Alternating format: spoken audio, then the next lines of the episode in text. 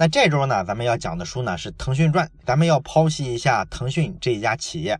那为什么要讲腾讯这家企业呢？这是因为呢，过去的二零一七年，其实对中国的高科技企业，尤其是偏互联网方向的企业来说呢，这是非常具有划时代意义的一年。为啥呢？因为这一年啊，咱们的腾讯啊、阿里巴巴啊这两家超级大公司，它这个市值呢出现了一个非常大的爆发。这两家公司双双都入选了全球市值前十的公司序列。以往的时候呢，咱们都知道，一旦提起全球市值前十的公司，一般都是什么苹果呀、可口可乐啊、什么标准石油公司啊等等这些老牌的西方企业。那中国企业也曾经进入过全球市值前十，但是进入的企业呢都是垄断国企，像什么中国工商银行啊、中国石油之类的，对不对？对于中国的高科技企业来说呢，能够进入市值全球前十的规模，确实是一个特别振奋人心的消息。尤其是对于腾讯来说，二零一七年年底的时候啊，它的市值超越了 Facebook，成为全球市值前五的公司，跟这个苹果、谷歌、亚马逊、微软这种全球赫赫有名的科技公。公司并驾齐驱，这个成绩确实是非常惊人，对不对？那咱们这周要讲的这本《腾讯传》这个书呢，它是著名的财经作家吴晓波写的。这本书呢，咱们从名字也能看出来，它实际上就是腾讯这家超级大公司它的一个自传性质的这么一本书。而且呢，这本书呢，吴晓波也在序言里面写了，他这本书的缘起呢，并不是说是吴晓波想写，而是腾讯找到吴晓波，希望他帮忙写一本关于腾讯这家公司的历史的这么一本书。意思呢，就是让社会公众呢有一个了解腾讯这家巨无霸公司的一个机会。但是呢，对于咱们普通读者来说啊，你说我们为什么要读这样一本书呢？这本书是带有明显的广告的性质，对不对？我们读这本书的原因是啥呢？其实就是因为呢，吴晓波这个作者呢，他其实是比较有特点的。他的特点呢，并不在于说他的财经思想啊，或者说商业观察多么深刻、多么前沿。吴晓波的长项其实是采访调研能力，因为他以前是新华社的高级记者，所以呢，他写《腾讯传》这本书呢，我读下来之后，整体的感受是他的采访的量、调研的量非常大，而且这本书呢，跨度花了好几年的时间来写。如果抛除掉里面宣传腾讯的部分，单就事实来讲呢，这确实是国内目前能看到的对于腾讯这家公司一个最完备的一个叙述。所以呢，我认为吴晓波这本书呢是具有一定的这个企业史的史料价值的。那在《腾讯传》这本书的序言里啊，吴晓波自己也讲了，他说呢，一开始的时候啊，他写这本书的方向其实是想向一般的财经书籍的那种写法靠拢，就是说呢，描写一家企业它的成长的过程，然后呢，去解读一下这家企业的成长密码。也就是说，他试图总结一下这家企业成功的一个规律和原因所在。但是后来呢，他说他发现呢，他找不到什么脉络，因为腾讯这家公司呢，不太符合说主流的这种商业成功的逻辑。所以呢，最后他干脆就直接按时间的顺序，把一家企业从小到大怎么发迹的、怎么成长的、怎么走向巅峰的，分成这三个大阶段来直接写就完了。这个呢，确实写法上更像一个企业史。但是呢，对于咱作为一个讲书类的节目来说啊，你要是按这个结构来讲的话，就有一点枯燥了。所以呢，我讲这本书的时候呢，我也做了一个调整，我不按照时间顺序去讲这家企业怎么从小长大的，我仍然是按我讲述的习惯，我想办法提炼出三个话题来，然后把企业发展的过程中的很多事实和细节嵌进去，看能不能讲的比较有意思。那么今天呢，咱们就先讨论一个话题，就是在咱们中国的科技圈、互联网圈比较容易出现的一个话题，所谓的山寨或者叫模仿，跟真正的创新这两者之间究竟是个什么关系？啊，为什么聊这个话题呢？因为很长久以来，咱们大众舆论对于中国的互联网啊、中国的科技创业的企业都有这么一个认知啊，什么认知呢？就是这些企业跟国外的比啊，咱们往往很难站在道德的制高点上。为啥呢？因为咱们中国的企业基本上所有的科技类的企业起家都起源于模仿，甚至说难听点是抄袭山寨。咱们中国现在最领先的、最耳熟能详的这些大牌的互联网企业，哪个不是抄的国外？什么阿里巴巴、腾讯、百度、网易，他们这些企业的主营产品，哪一个不是人家国外有了之后，咱们才做了一个国内版的？人家出一个 Facebook，咱们马上出个人人网；人家出个 Twitter，咱们马上抄一个微博，不一直都是这样吗？所以呢，好多普通的人都觉得中国的这些科技企业啊，目前仍然处于低水平的模仿阶段。那么今天呢，咱们就从腾讯的一个产品，就是 QQ，就是从这款产品的发展身上，咱们看看能不能解答刚才咱们这个疑问。咱们知道，一九九八年、一九九九年对于中国的互联网产业来说是一个非常非常重要的年份，因为今天的所有的这些耳熟能详的大牌的互联网企业，不管是腾讯啊、百度啊、网易啊，还是新浪啊、搜狐啊，基本上都是九八九九年起家的。所以说，九八九九年这个年份呢，对于中国的互联网企业来说，就是一个蓬勃成长的年份。但是呢，你去仔细看一下九八九九年这些起家的大牌的互联网公司，你会发现呢，他们其实当时做的是同样一件事儿，就是把美国的模式 copy 到中国来。这个是中国互联网产业发展非常有意思的一个地方。那在这一波模仿的大潮之中呢，腾讯也是其中之一。而且比较有意思的是，腾讯成立的时间是一九九八年十一月十一号。哎，双十一这个比较讽刺哈。后来咱们知道，这个十一月十一号成了他的死对头阿里巴巴推崇的一个全民狂欢的购物节。这一天居然是腾讯成立的日子。那腾讯在早期中国的这一波互联网企业里啊，其实一开始啊，非常的不显山不漏水。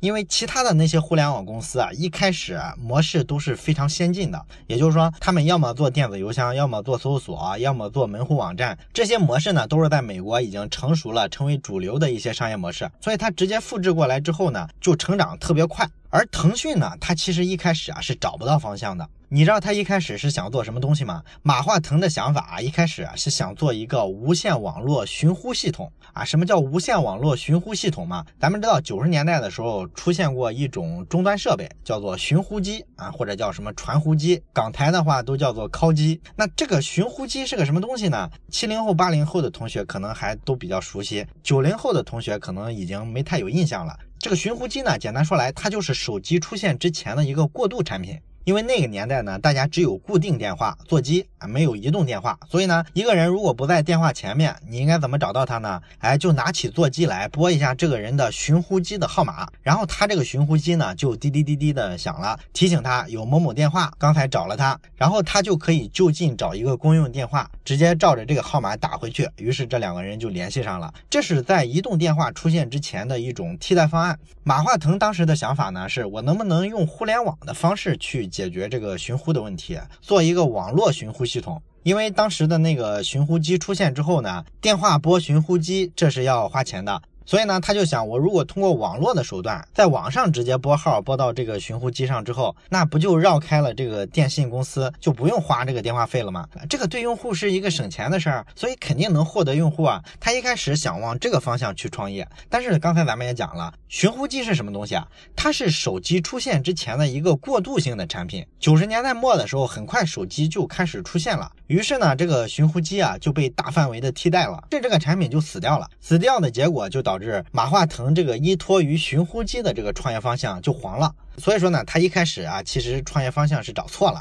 后来他又怎么去做 QQ 呢？其实不是说他看到了国外有这个类似的产品，然后去抄人家，并不是这个。国外确实当时已经有了类似的产品，当时是一九九六年的时候，有三个以色列人，他们呢开发了一款能够在互联网上即时聊天的软件，他们给它起的名字呢叫做 ICQ。这个 ICQ 呢，就具备聊天的一些基本的功能。这个公司成立之后呢，很快就在网上火了，很多年轻人都特别喜欢这个软件。于是呢，这个软件就成长成为全球最大的即时通信软件，用户体量呢就到了一千多万。在一九九八年年底的时候呢，这个软件呢就被美国在线以四点零七亿美元的价格给收购了。然后呢，看到这个软件的成功呢，咱们国内好多软件公司啊就开始开发类似的软件，哎，想去山寨一把。而且呢，除了这个软件公司之外呢，还有一些其他类型的公司也感兴趣。你比如说，有一家公司是广州电信，它作为电信公司呢，它觉得就应该开发一款这样的软件，然后把它放到一些手机的增值服务功能里面啊，想办法向消费者收点钱。所以当时呢，就发了一个面向全社会的招标，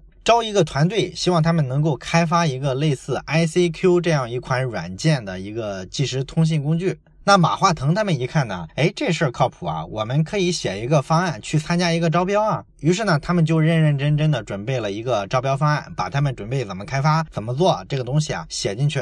但是完了之后呢，他们并没有中标。为啥没中标呢？因为电信公司嘛，咱们都懂，人家这种招标啊，其实是一个萝卜招标。人家这个招标就是给自己的一个子公司准备的，就是一对一要招给你的。招标只是走走样子。你腾讯这家公司怎么这么不识趣呢？还真以为我能把这个标招给你啊？所以说呢，马化腾他们啊就没有中标。但是没有中标之后呢，他们就琢磨，我们写的这个招标方案到底如果去做的话，行是不行？哎，他们讨论来讨论去，觉得这事儿值得一做，我们干脆自己做一个软件得了。所以呢，他们就做了一款跟这个 ICQ 非常像的软件，而且给它起的名字叫 OICQ 啊，就加了一个英文字母 O。为什么加一个 O 呢？因为马化腾认为呢，这款软件应该是非常开放的。所以他加这个 O 的意思呢，就是 open 啊，非常开放。当然啦，这款软件非常山寨了，一开始几乎就是抄的人家嘛。后来也因为版权的问题被对方投诉啊，于是呢，他们又重新写了一遍代码，重新开发了一款软件。这款软件呢，起名就叫做 QQ，这就是 QQ 的来历。不过呢，在腾讯做出 QQ 来的时候啊，实际上国内和国外都有很多类似于这个 ICQ 的即时通信软件了。国内好多家公司都在做这事儿，国外的话，人家这个玩家就规模更大了。你比如说微软就做了一款 MSN，然后雅虎做了一款雅虎通，啊，都是类似的产品。那为什么有这么多模仿 ICQ 的产品，最后唯独腾讯的 QQ 创造了这么大一个成绩，而其他的类似的产品最后基本都销声匿迹了呢？这是个什么原因呢？这是因为呢，腾讯啊，并不是简单的抄袭人家的东西，人家做了好多创新和改进。你比如 QQ 这个软件做出来之后呢，马化腾很快就问了他们团队一个问题，就是我们的用户啊会在哪儿上网啊？这在当时的人看来是个特别奇怪的问题。这个问题跟技术没有关系啊，为什么要问这个问题呢？那拿到今天来说呢，这个互联网啊已经发展了二十年了。咱们今天肯定都很清楚了，他其实就是想去弄清楚啊，这个用户的使用场景是什么，对不对？因为用户是在什么时间、什么地点、什么环境下去使用这款社交软件，决定了它的很多功能应该往什么方向设计。咱们今天做互联网的人都觉得这个是个非常基础的东西，可是，在二十年前，没有人会这么思考问题。所以说，马化腾的很多产品的思想是非常超前的，他当时就想到了这个问题，然后就做了一个非常重要的改进。咱们知道，在九十年代末的时候啊，美国实际上它的互联网啊已经比较发达了。美国的这个个人电脑的市场呢，已经比较普及了。很多中产阶级家庭呢，家里已经有不止一台电脑了啊。绝大多数的白领啊，都用上了个人电脑。但是对于中国来说呢，那个年代啊，咱们个人电脑的普及率啊还不到百分之一，全国总共才二百四十万网民，而且呢，七成以上是二十五岁以下的年轻人。也就是说呢，这部分人呢收入很低，他还自然买不起个人电脑嘛。这帮人他是怎么上网呢？很简单，他们去网吧上网。所以呢，马化腾很敏锐地意识到，用户啊，如果是在网吧里面上网的话，那这就决定了你软件的很多技术开发的方向就不能模仿美国版的这个 ICQ 了。美国版的 ICQ 呢，它这个好友的列表啊，这些信息呢，它数据是存在什么地方呢？存在这个软件的客户端里。换句话说呢，这些数据呢，都存在了电脑的硬盘里。那这个对于中国的在网吧上网的年轻人来说就不太适用了，因为你在网吧上网的话，每一次你用的电脑都是不一样的。你如果把数据存在某一台电脑里，那么会导致你下一次上网换一台电脑之后，登录你的 QQ，你的好友列表就空了，因为那个数据都在另一台电脑里嘛。所以说呢，咱们国内的绝大多数模仿 ICQ 软件的那些国产软件，其实都没有意识到这个问题。唯独是马化腾的腾讯，他们发现了这个问题，于是呢，他们就创造性的干了一件事儿，就是把用户的这个好友列表的这些数据信息呢，把它存储到后台的服务器里。于是呢，每次你只要登录这个 QQ 的时候啊，你这个好友列表的内容呢，就从后台服务器啊自动的加载。这个过程呢，就解决了你因为换电脑啊导致联系人丢失的问题。哎，这是一个非常重要的创新。这个创新呢，就让腾讯呢跟其他软件拉开了差距。然后还有其他很多类似的方面，你比如说美国的网络环境跟中国的网络环境当时差距还是非常大的，人家美国的网速已经非常快了，但是中国的网速还是非常原始，所以呢，一般的这个 ICQ 的软件或者说他们国内的这个模仿版、山寨版那个安装包啊，差不多都得是三五兆大小。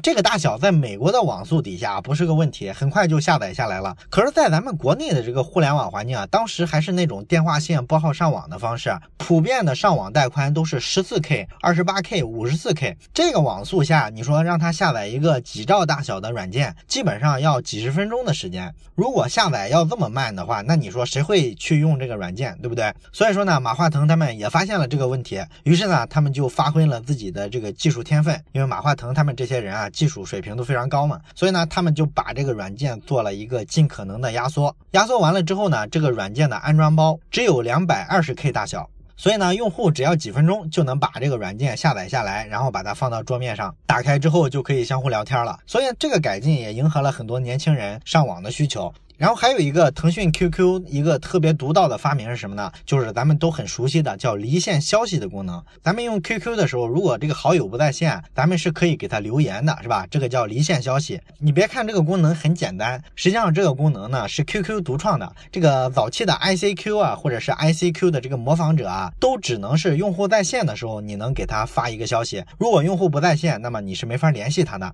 而 QQ 做了这一步改进之后，啊，让你可以联系离线的用户之后呢，这就把 QQ 的这个社交潜力给它释放出来了。因为你想，你跟网上一个陌生的网友聊天之后，下一次你上网的时候，多半来说他是不在线的。如果你可以发离线消息的话，那你可以给他留言，这就延展了你们之间的这个社交沟通。而如果说只能上线的时候才能沟通交流的话，你们这个社交关系就很容易渐渐的冷却下去，对不对？所以说这个功能呢，对于社交潜力的发掘非常重要。这是说腾讯 QQ 这款产品对于 ICQ 来说，它突破的地方、超越的地方。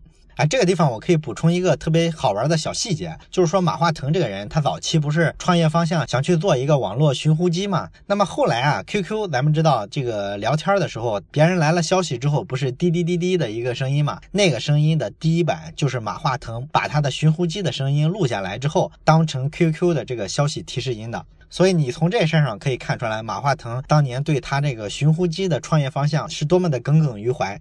那么咱们刚才讲了这么多，实际上就是想说明呢，QQ 呢，它之所以能成功，确实它在早期的产品逻辑上是模仿的别人，甚至你可以说它是抄袭的、山寨的别人。但是呢，它后期这个产品啊，能一步步的长大，其实必然有很多独到的地方。它做了大量的非常细致的创新和设计，这导致呢，最终它这个产品啊，呈现出来的样子，跟它最初抄袭的那款产品已经是完全不同的两款产品了。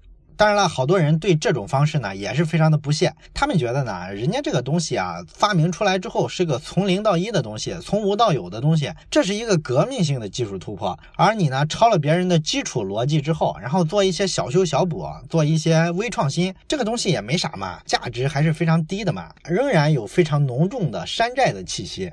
那如果你要这么说的话，那接下来我在讲的这一点，我认为就可以把马化腾的 QQ 从这个山寨的气息、模仿的气息里瞬间拉出来。为什么呢？因为马化腾发明了一种软件开发的全新的打法，他自己的叫法叫做“小步快跑，试错迭代”。这个大概的意思是什么呢？就是说每一个版本的 QQ 上线之后呢，他们会根据网友的一些体验呀、反馈呀，不断的发现一些 bug，然后呢，他就把这个 bug 呢给它收集起来，找技术团队呢尽快的给它修复。所以呢，这会导致一个现象，就是 QQ 啊这款产品上线之后的第一周，他们就做了三个迭代的版本，平均来说的话，每两天发布一个。之后的十几年里啊，马化腾和腾讯啊一直坚持这种类似的策略，就是小步快跑、试错迭代的方式，迅速的发现 bug、发现缺陷，然后迅速的修正、迅速的弥补，尽量保持一两个周就出一个新版本的这种开发迭代的节奏。这个方式呢，如果你对我之前讲过的一本书叫《精益创业》还有印象的话，你大概能想起来这是什么？这就是硅谷目前最流行的产品方法论——精益创业方法论。精益创业的核心就是咱们刚才讲的这一点，就是说你要容忍一个产品不完美，要做出一个具备基本功能的最简单的产品，然后呢，迅速把它丢到市场上，然后让用户去使用、去下载、去看一下他们的反馈，然后你就能发现这个产品啊这儿不行那儿不行，一大堆问题。于是呢，你就慢慢的去更新迭代版本啊，慢慢的去修复它，向着用户希望的方向去改进。这就是精益创业的方法论的核心，也就是马化腾总结的小步快跑、试错迭代的原原则。那么这个精益创业的方法论，咱们之前讲的时候，咱们还提了，跟它相对的一种开发软件的方式，就是火箭发射式的这种创业模式。那火箭发射式创业，就是让好多精英的专家啊、技术人员啊聚在一块儿，然后大伙呢闷头封闭开发，研发上个一两年，然后研发出一款超级牛的产品，把它突然扔到市场上，一下火爆全球。这是火箭发射式创业它的一个逻辑。但是很多火箭啊，在要升空的那一刹那点火了之后，它经常会爆炸掉。只有这时候你才知道，之前两三年的这个封闭开发完全是没必要的，完全是错了的。所以说它会导致大量的浪费，会让你在一个错误的方向上越滑越远。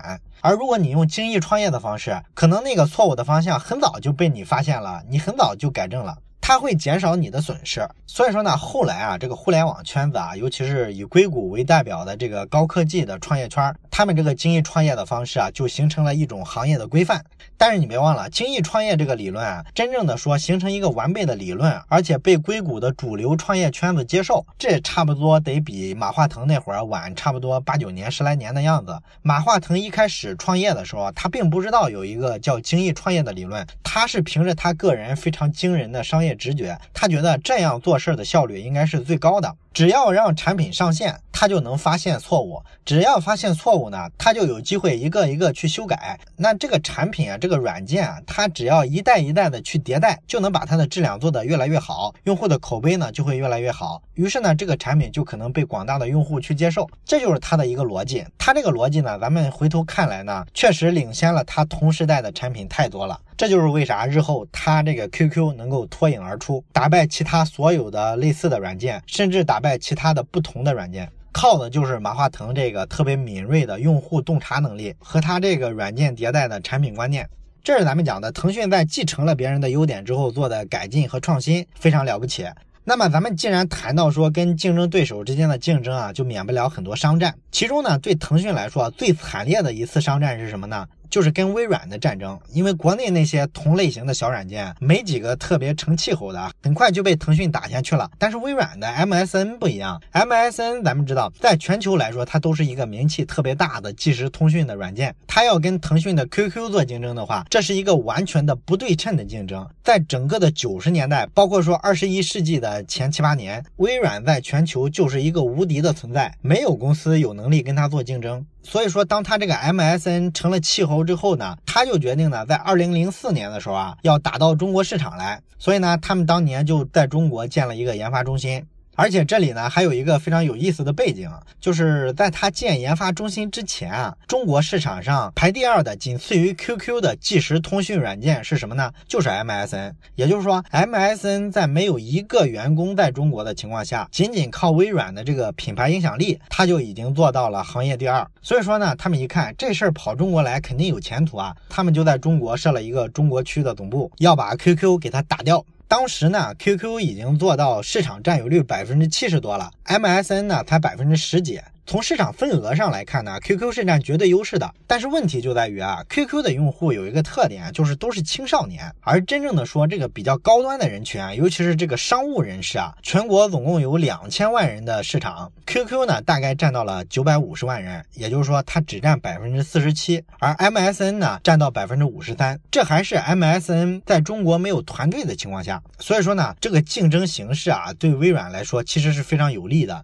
在 MSN 来中国之前的两年，MSN 的新增用户有百分之九十五都是来源于 QQ 的流失的用户。哎，也就是说，好多高端的商务人士啊，他会嫌 QQ 这个界面啊太幼稚，QQ 的人群呢太低龄化，他会转向去用这个逼格更高的 MSN。这个现象呢，让 QQ 觉得坏了，形势很不妙。而这个 MSN 呢，他们来了中国之后啊，他们压根儿就没把 QQ 当回事儿，因为在微软的设计师眼里啊，就腾讯那个软件的设计啊，实在是太烂了，low 的不行，要按他们去设计啊，会比这个好很多。所以说他们来了中国之后呢，很快就组建了团队，而且呢是一呼百应，因为有微软做这个名气的背书嘛，很快就能招到最一流的人才。那为了跟这个 MSN 竞争呢，马化腾呢很快就给 QQ 出了一个新版本。这个新版本呢就强化了之前比较弱的网络文件的传输的功能。因为咱们用 QQ 办公，其实用的比较多的也是这个传文件的功能嘛，对吧？所以说呢，他为了应付 MSN 被商务人士用去办公这个现象呢，QQ 就专门开发了一个新功能，叫做断点续传。就是咱们传文件，如果传到一半掉线了，或者是网络断了之后，下一次你重新登录的时候啊，还可以在上次传的这个进度的基础上继续往下传，这个叫断点续传。这个功能呢，就对这个商务人士啊特别友好。所以呢，很多商务人士啊就觉得，哎，QQ 也是可以用的。于是呢，QQ 就开始反攻 MSN。最终呢，双方经过几个回合和的交手之后呢。后来的结果咱们都知道，MSN 就彻底不行了，被腾讯打垮了。那么为什么能打垮呢？咱们今天从事后诸葛亮的角度来分析一下的话，咱们会发现，其实有两个非常关键的点，对于腾讯来说是占绝对优势的。哪两个点呢？第一个呢，就是腾讯开拓市场的时候啊，明显是更接地气的。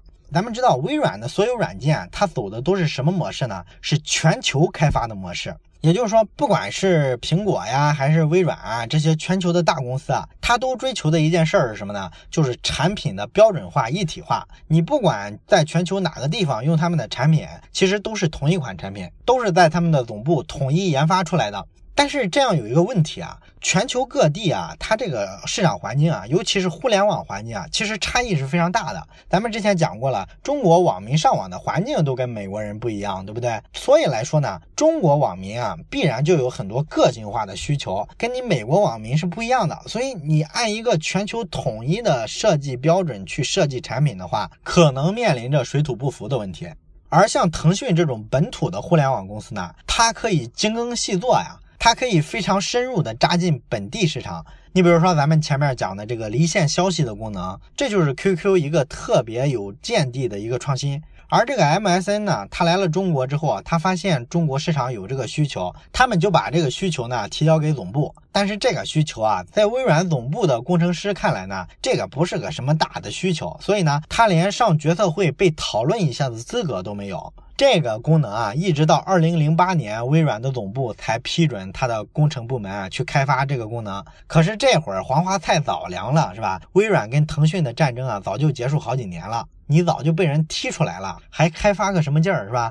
所以说呢，后来这个 MSN 中国区的这个技术负责人熊明华，他就在跟腾讯的仗打完之后，仰天长叹，他说呢，这个 MSN 输掉战争啊，非战之力。啊，也就是说呢，不是说我们的工程师啊开发不出你那些功能来，对我们来说那都是小菜一碟，我们完全有能力做到。但就是我这个全球开发的这个布局里面，MSN 自己就只是一个小产品，何况说这个小产品上一个小的功能创新，在微软的庞大的技术开发体系里啊，根本就不重视，所以你很难做到说特别个性化的针对这个本地市场做深度的这个挖掘。所以说你能不输给马化腾吗？那还有一个重要的原因是导致微软输给腾讯。是什么原因呢？就是它的大企业病啊！咱们节目也说过好多回，微软这家企业啊，是一家大机构病特别严重的公司，它的这个指挥体系啊，非常的紊乱。你比如说，当年他把这个 MSN 部门放到中国来之后，其实是有两个条线，一个条线就是刚才咱们讲的熊明华管的那个研发的条线，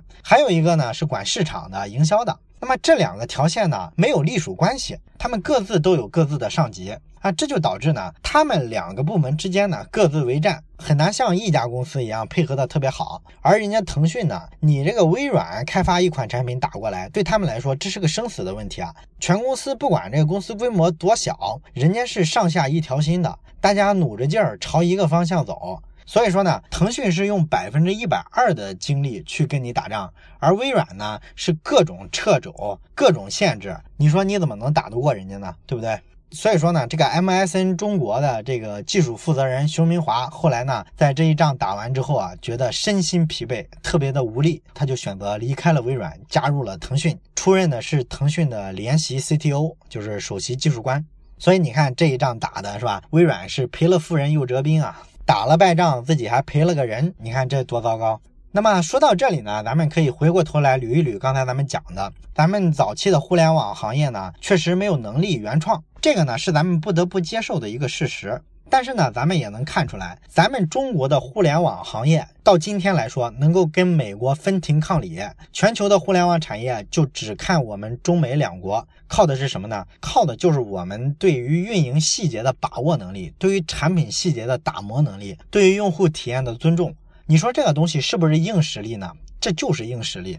而且呢，如果咱们把目光放得更远一点，咱们看一下整个的高科技的创业企业最近几十年的这个历史啊，咱们会发现呢，中国企业在创意上去模仿别人，甚至说去山寨别人，这个呢，其实在道德上没什么说值得抬不起头的。因为你仔细看一下，你说谷歌做搜索最牛吧？可是谷歌是不是做搜索最早呢？不是啊，什么雅虎之类的不都比它早吗？它这个模式也不是自己最早独创的。然后 Facebook 全球最大的社交网络，它。他是做这个最早的吗？也不是啊。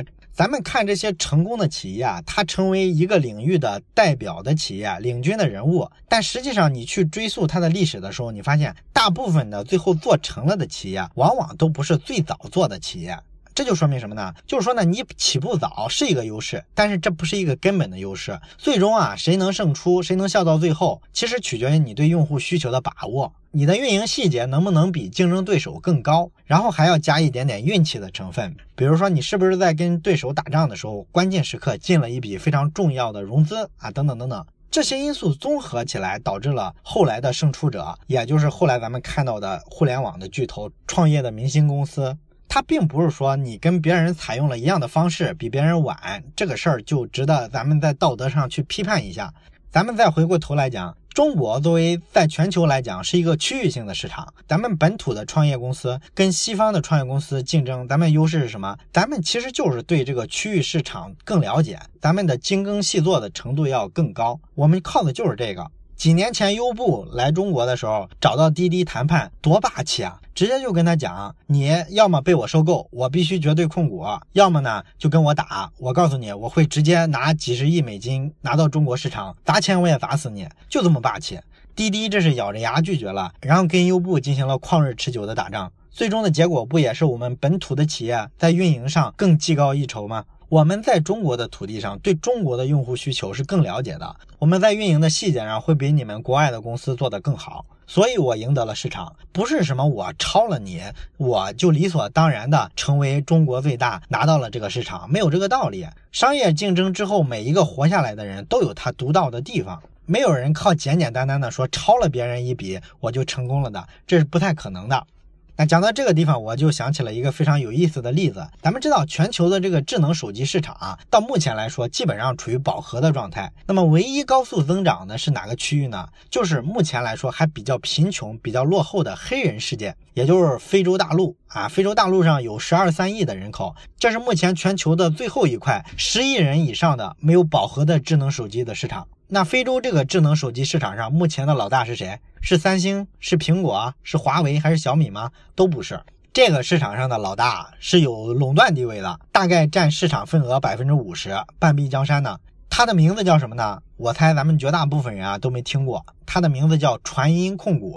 那这是一家什么样的手机企业呢？很简单，就是中国深圳的一家手机厂商。这家手机厂商啊，在国内名不见经传。那你说它为啥能够在非洲立足呢？而且能在非洲做到这么厉害，一年出口到非洲八千万部手机，它怎么做到的？非常简单，它就是做了一个非常个性化的市场需求的发掘。让自己的产品呢，跟这种当地的实际需求做了一个更好的匹配。你比如说，咱们这个智能手机啊，对于非洲小哥来说，最不友好的一个功能是什么呢？就是这个拍照功能。因为非洲小哥他们皮肤黑啊，那一旦光线不是特别好的时候，你拍出来的照片啊，就是两排大白牙啊，非常尴尬。所以呢，所有的智能手机呢，这个相机功能啊，对非洲人啊都不那么友好。这事儿呢，就限制了智能手机的使用。那深圳的传音控股这家公司呢，他们就想了一个办法来解决这个问题啊，其实也不是什么秘密了，就是把这个相机呢做了一个重新的研发。相机不是有什么面部识别啊，什么曝光补偿、白平衡之类的，就把这些东西呢重新调一版，调的呢这个手机啊特别适应这个黑人的这个皮肤，这个黑人的脸。不管这个黑人的脸呢多黑啊，你用它照完之后呢，轮廓都非常清晰，而且呢，给它自动的加一点美颜啊、美白的功能，这就解决了非洲智能手机最大的一个痛点。然后非洲还有一个特别大的痛点是什么呢？就是非洲的这个军政府啊非常多，那很多地方的这个电信运营商呢都是军政府垄断的。那垄断之后呢，就导致特别奇葩。你像咱们这些比较成熟的电信运营商之间啊，是相互竞争的，但是还没到相互割据的地步。也就是说呢，我移动的号码打联通的号码，跟我移动的号码打移动的号码，这个话费基本是一样的，对不对？但是非洲这边呢，因为大大小小的这种电信运营商啊相互割据，导致呢，他们这个跨网啊通话话费特别高。打个比方，你如果非洲有移动的话，非洲移动打非洲联通，可能费用比非洲移动打非洲移动要高出五倍。那这种情况下，你说非洲人他怎么打电话呢？他没有办法，他只能说同时办好几张卡，把每一个运营商的卡都办一张，然后看看这个人是个什么卡号，就用跟他一样的卡打呗。不然你有什么办法？电话费太高了嘛。你看这个是制约买手机的一个非常重要的痛点，对不对？因为你一张卡一个手机的话，那你要买多少部手机啊？对不对？你要是来回换卡的话又不方便。而且有些电话就接不到了，对不对？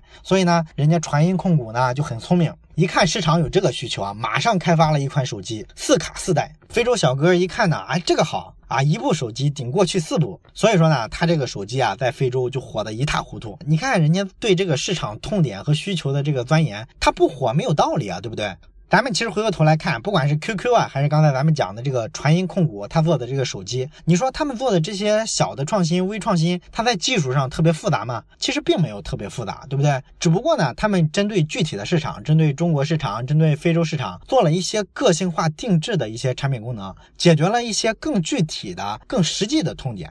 这些东西呢，就帮他们赢得了市场。而你去强调说这个即时通信这个软件，QQ 不是第一个做的，或者说智能手机多卡多待这个东西啊，不是这个传音控股首先发明的，你争这些东西有意义吗？不是我第一个发明的，但是我是第一个把这个创新应用到市场上，赢得了消费者的人。那么我就是在商业市场上非常成功的存在，我不存在什么道德上的劣势。这就是咱们这一期通过腾讯发家的历史想讨论的一个话题。